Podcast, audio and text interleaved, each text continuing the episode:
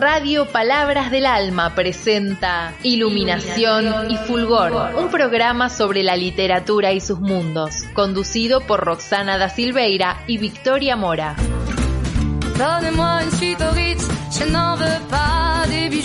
Chanel.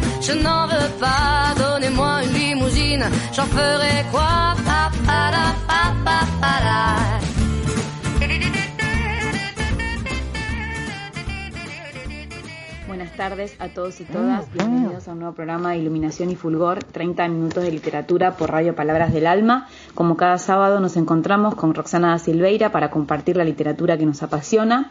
En esta oportunidad vamos a ocuparnos de historias de desamor. Y ni bien pensamos esta temática, se me ocurrió eh, compartir con ustedes uno de, uno de mis libros favoritos, que tiene unos cuentos extraordinarios de Haruki Murakami, se llama Hombres sin Mujeres. Eh, este escritor japonés, eh, que realmente es un gran éxito de ventas y que es muy, muy prolífico y ha escrito eh, innumerables, no sé, no, no, tengo la cifra exacta, pero son muchos realmente, una cantidad enorme de novelas, de libros de cuentos, de libros de ensayos.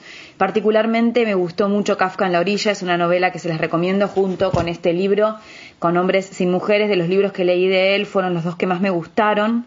También hay un libro de ensayos muy recomendable que se llama De qué hablo cuando hablo de escribir, que se los recomiendo, todos editados por Editorial Tusquets, así que son de acceso fácil.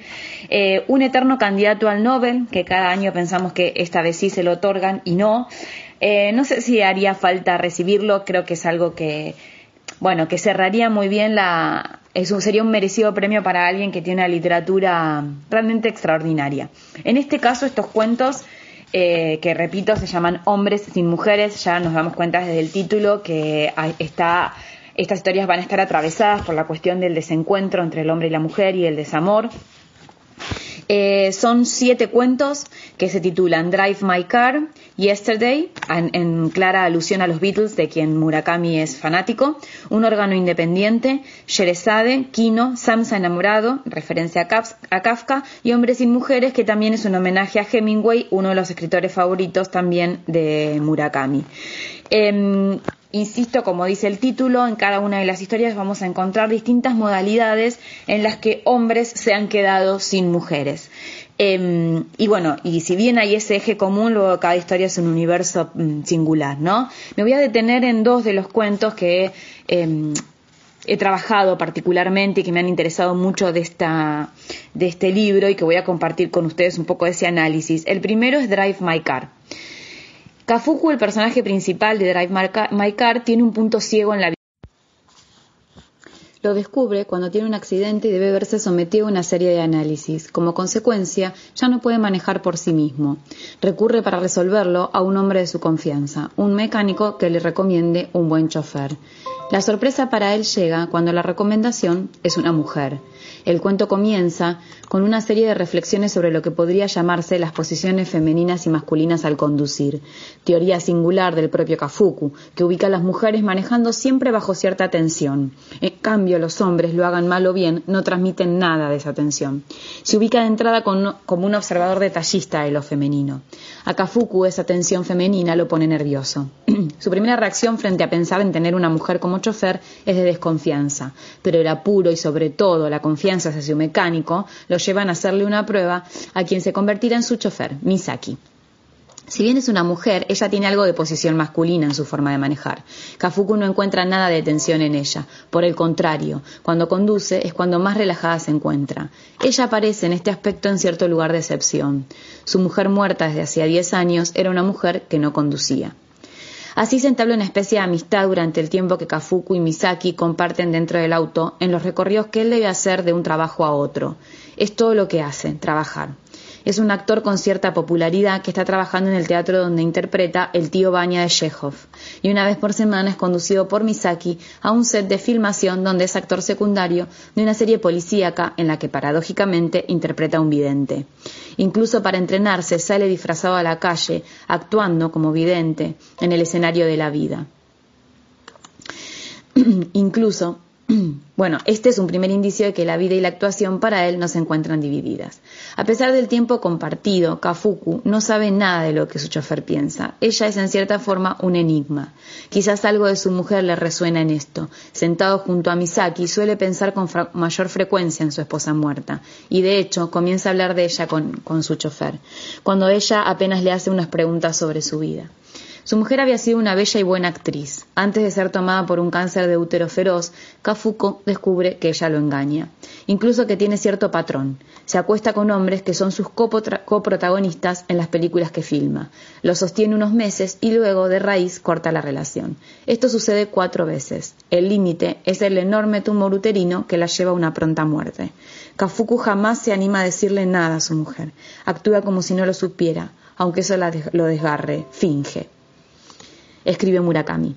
Después de todo, era un actor profesional. No logra comprender por qué ella lo engaña. Él dice haberla amado con igual intensidad durante 20 años sin jamás sentir deseos por otra. Escribe Murakami. Kafuku no había logrado entender por qué había tenido que acostarse con otros y seguía sin entenderlo. ¿Qué buscaba en ellos? ¿Qué me faltaba a mí? Busca incesantemente unas respuestas a estas preguntas que no la tienen, no las tienen, ¿no? Él se arrepiente de no habérselo preguntado mientras ella vivía, suponiendo que tenía respuesta para eso. Y escribe Murakami, y ella desapareció del mundo en que él vivía sin haberle dado ninguna explicación. Entonces él se lanza a buscarla en uno de sus amantes, se hace amigo de este hombre, sale de copas con él, lo escucha hablar, quiere encontrar una respuesta. Lo que encuentra es una decepción. Resulta que este hombre no tiene nada de atractivo, entonces el enigma se acentúa escribe Murakami. Si me hice amigo de ese hombre fue precisamente porque mi mujer se había acostado con él.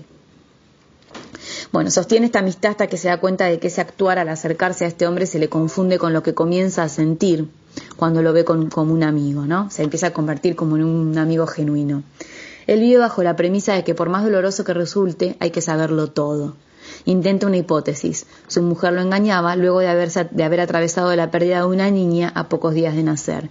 Sin embargo, concluye que es solo un quizás, nada le demuestra que efectivamente allí hay una razón. Kafuku le confiesa el último amante, al último amante de su esposa. Yo consideraba que no solo éramos un matrimonio compenetrado, sino también dos amigos que confiaban el uno en el otro, que hablábamos de todo con honestidad. Al menos eso creía, pero quizá en el fondo no fuese así. Tal vez en mí hubiese un punto ciego fatal. Ese punto ciego que termina tomándole un órgano, recordemos que tenía un punto ciego literalmente en la visión, sin que él pueda reconocer ahí ninguna relación. El amante le responde, ¿acaso no nos es imposible comprender al 100% lo que piensan las mujeres? Bueno, recordemos que esa es una de las preguntas que Freud se hizo eh, durante toda su vida, ¿no? Y su producción psicoanalítica. Incluso le dice que de existir ese punto ciego, todos vivimos con él. La diferencia es que Kafuku se le hace fenómeno en el cuerpo, ¿no?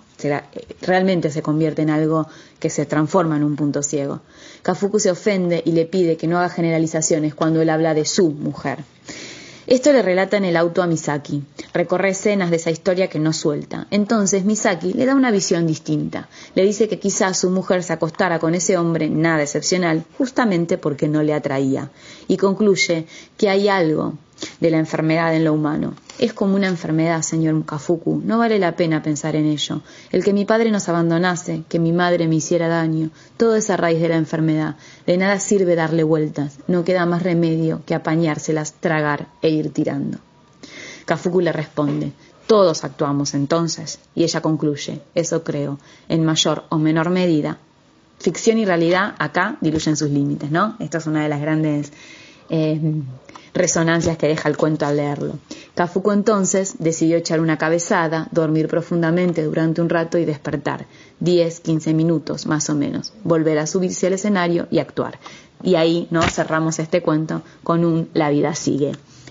Eh, les voy a comentar rápidamente otro de los cuentos que me pareció extraordinario, extraordinario que se llama Un órgano independiente. Al fin y al cabo, un cuerpo no es más que un cuerpo. Eso piensa Tokai, el personaje principal del cuento, un órgano independiente. Así lo cree este cirujano plástico de 52 años, exitoso, que no se aflige si las mujeres con las que sale se acuestan con otros. Son solo cuerpos con los que comparte encuentros pero que luego siguen su vida. Elige mujeres comprometidas en una lógica que cree que lo preserva. Este junto a otros Este, junto a otros rasgos de carácter, la limpieza, la pulcritud, la reserva, forman lo que el narrador llama una vida artificiosa, una vida que no por artificiosa es menos funcional.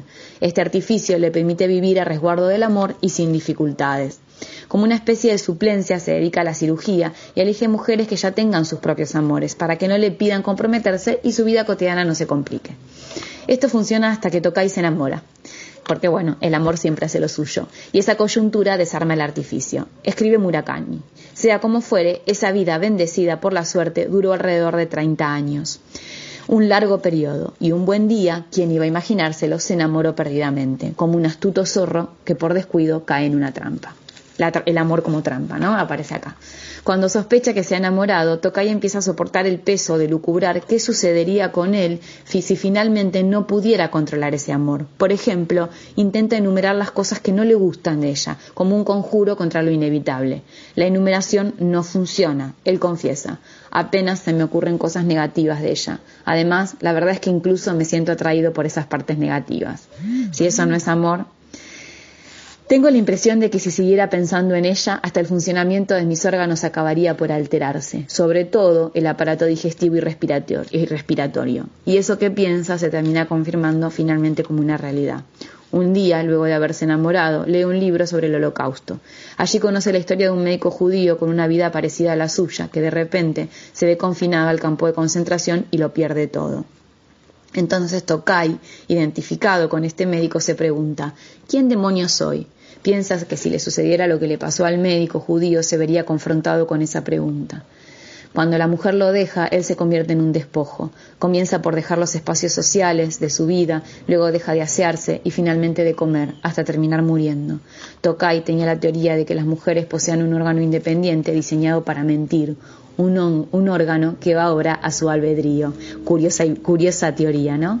Freud, en Duelo y Melancolía, dice que tanto el enamoramiento más extremo como en el suicidio, el yo queda sojuzgado por el objeto, por caminos distintos pero sojuzgado al fin. Su secretario, ¿no? El secretario del cirujano, testigo del final, lo describe.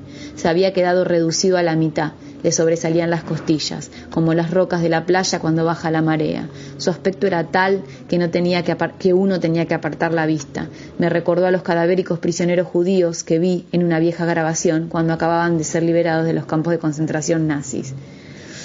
La liberación para Tokai no llegó. Eh, acá hay como eh, se ve en ese cuerpo ¿no? que termina así luego del amor que no puede reconciliar esa identificación que él había sentido finalmente ¿no? con el cirujano, que, con el médico que muere en un campo de concentración judío. Em, bueno, son conmovedores, fuertes, eh, algunos más algunos más tristes que otros, pero todos extraordinarios e impresionantes. Eh, no dejen de leer a Haruki Murakami, cualquier libro que se crucen de él, como les digo, cuando estos escritores que, vale la pena dedicarles tiempo. pero bueno, este libro en especial, hombres sin mujeres. Y bueno, eh, los dejo con Roxana Silveira. Em, por razones obvias, que cuando escuchen el tema van a descubrir, la canción que hoy vamos a compartir es Sabré Olvidar de Silvina Estrada. Hasta el próximo sábado.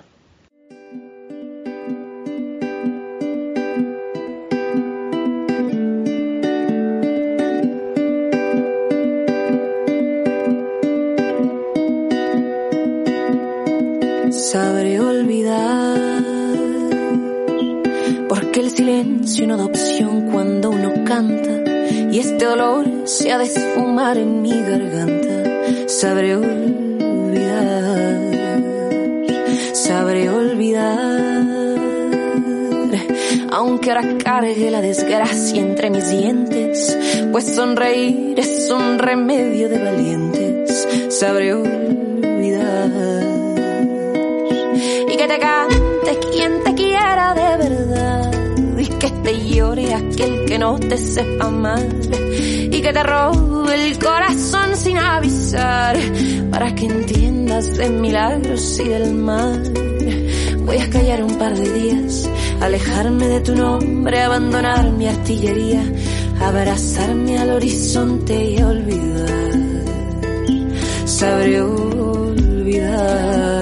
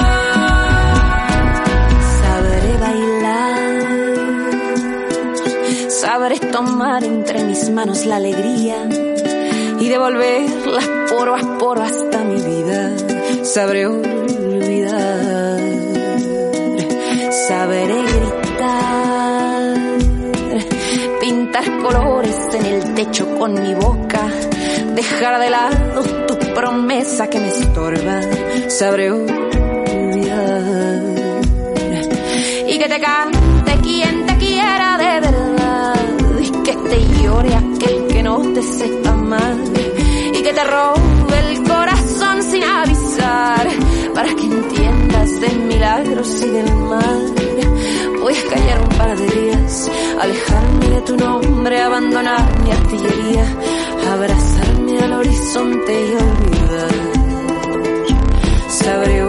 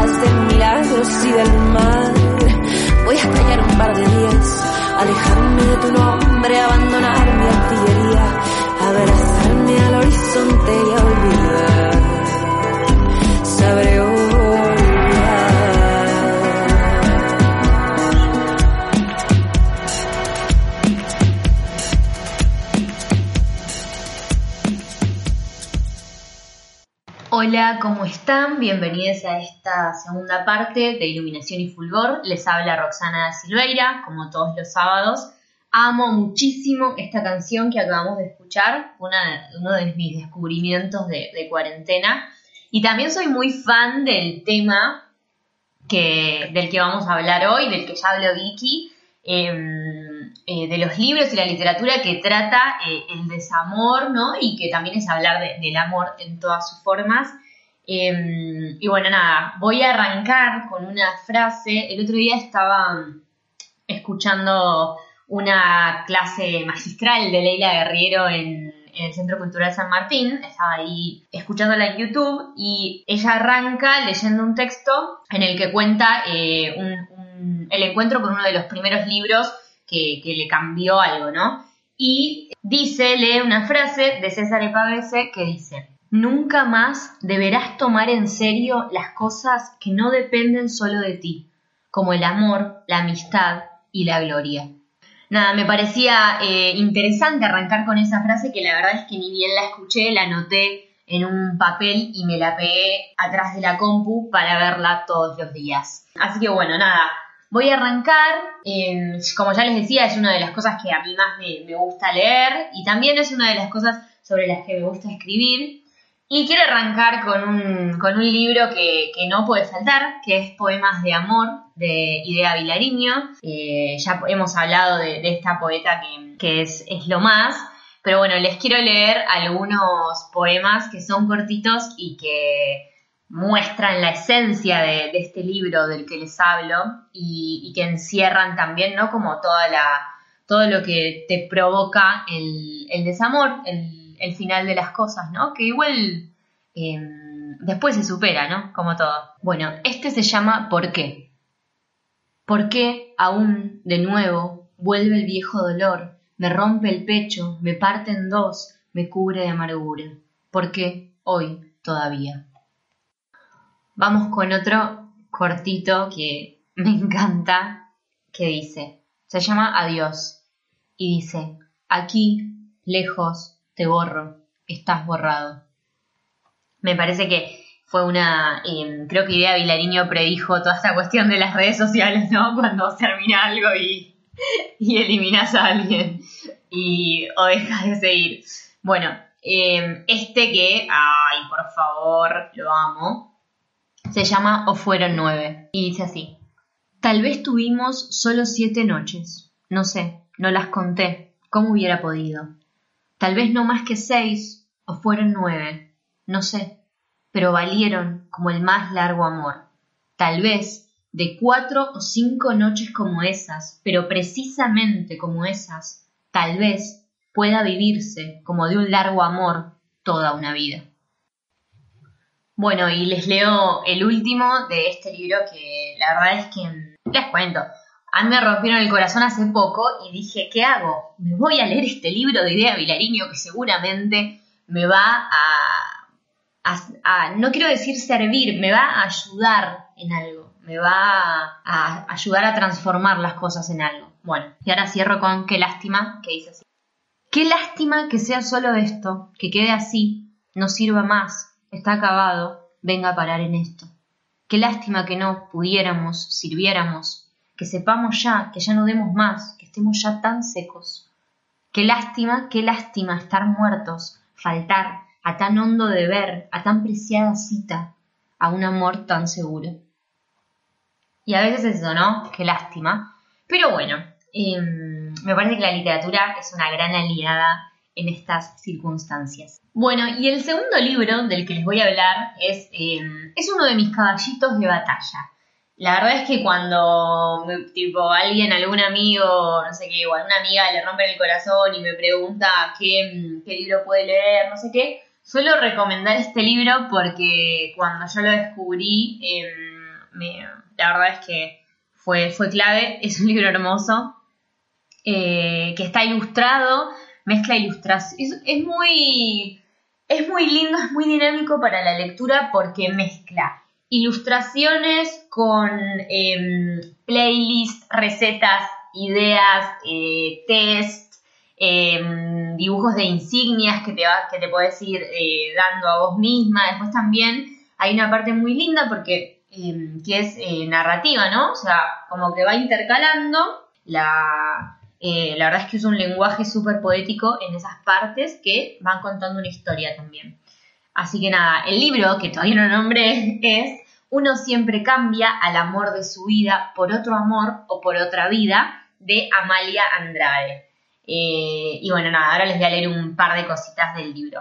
De hecho, me acabo de acordar de una anécdota con este libro, con el de Amalia Andrade, que una vez por Instagram me escribió un, chico, un, seguidor, para decirme que, le habían roto el corazón y que quería y que pensó que yo capaz le podía recomendar algún libro que él no leía, pero por ahí yo le podía recomendar algún libro que, le podía servir para ese momento.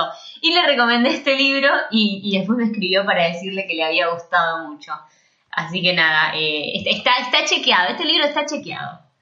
Bueno, y el libro arranca así. Dice, antes de comenzar a leer, este libro es apto para gente que tiene el corazón roto porque el amor de su vida se fue, tiene el corazón roto porque dejó ir al amor de su vida y ahora está arrepentido arrepentida, nació con el corazón roto, está en proceso de duelo por la muerte de su perro, gato o a constrictor, peleó para siempre con su mejor amigo o amiga, se autorrompió el corazón, falleció alguien que ama con el alma, peleó para siempre con su novio o novia imaginaria, y después deja un espacio en blanco, dice otro para que vos anotes cuál es tu situación.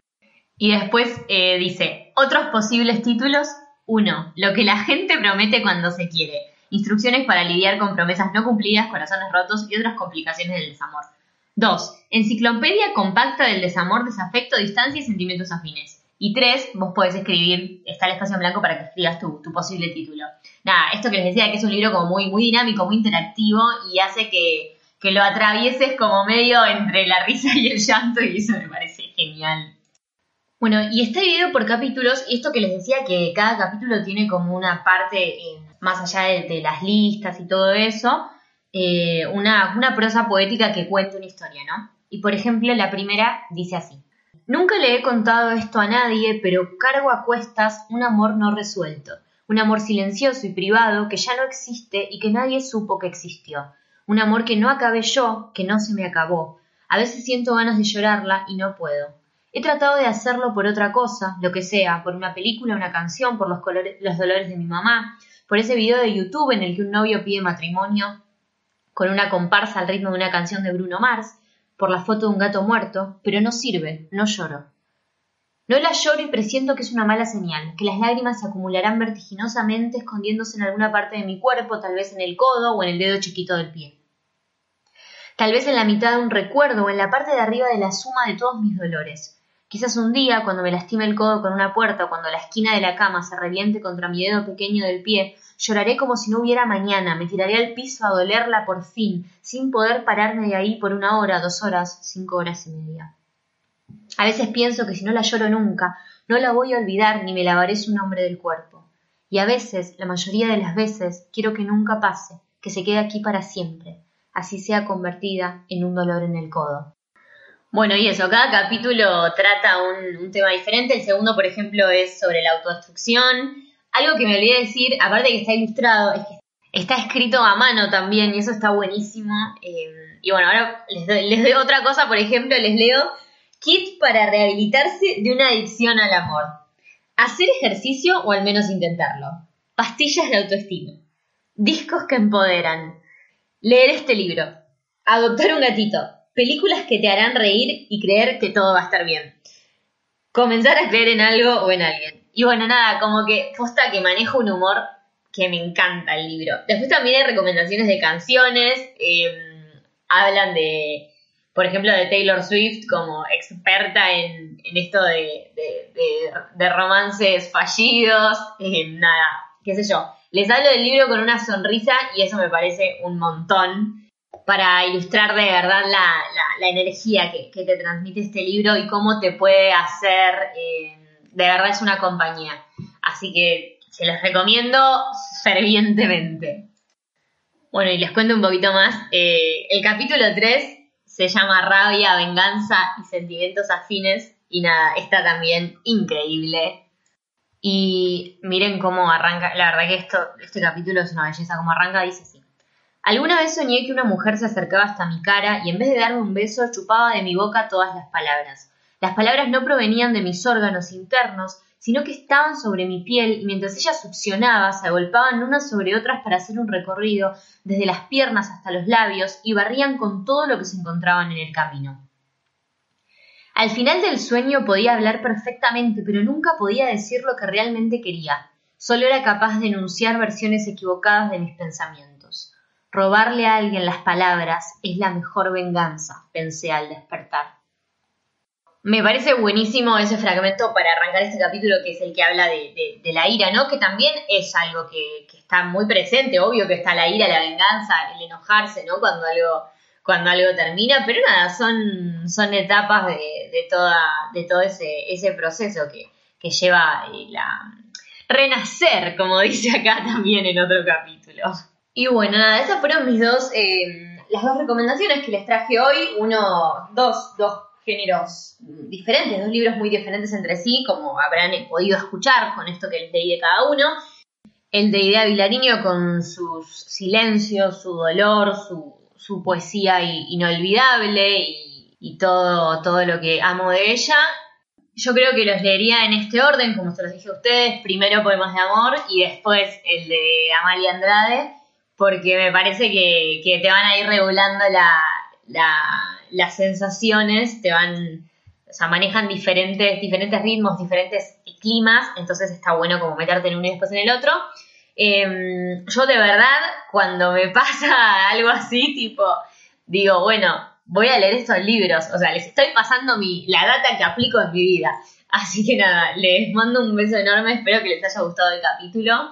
Y gracias a Vicky por, por coparse con, con mi propuesta de hablar de desamor. Eh, con el, gracias a la radio, gracias a ustedes por estar del otro lado. Bueno, ya saben que pueden buscarnos en Facebook e Instagram como Victoria More y Rosana Silveira. Y bueno, nos vemos el sábado que viene. Les mando un beso enorme. Je n'en veux pas des bijoux de chez Chanel, je n'en veux pas. Donnez-moi une limousine, j'en ferai quoi?